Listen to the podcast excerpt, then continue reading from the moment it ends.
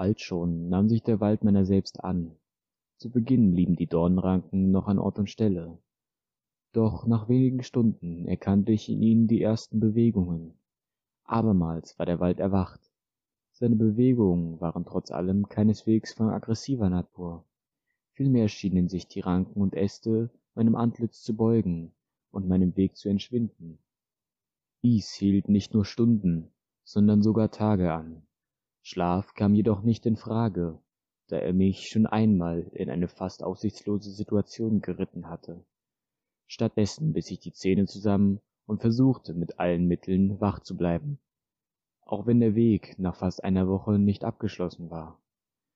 Während ich mich nur durch Magie wach hielt, fragte ich mich, weshalb sich der Wald in der Zeit so weit ausgebreitet hatte. Ich wusste nicht einmal, wie viel Zeit verstrichen war, seitdem ich mich einst aufmachte, um mich dem Schloss und dessen Fluch zu stellen. Sind in der Zeit Jahre vergangen? Doch selbst nach Jahrhunderten hatte sich dieser Wald nicht in solchem Maße ausgebreitet. Als ich mich einer Ranke näherte, versuchte ich sie zu berühren. Auch wenn sie sich versuchte von mir zu entfernen, geschah dies zu langsam. Ich schnitt mir meinen Finger absichtlich an den Dorn der Ranke. Ich empfand nichts. Ich riss einen der längsten Dornen ab und durchbohrte damit meinen Finger.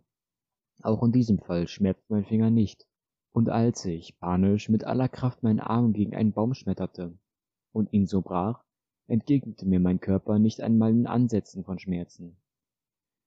Mir war zwar bewusst, dass aufgrund meines Zustandes das Schmerzempfinden stark eingeschränkt war, doch solche Ausmaße waren einfach unmöglich.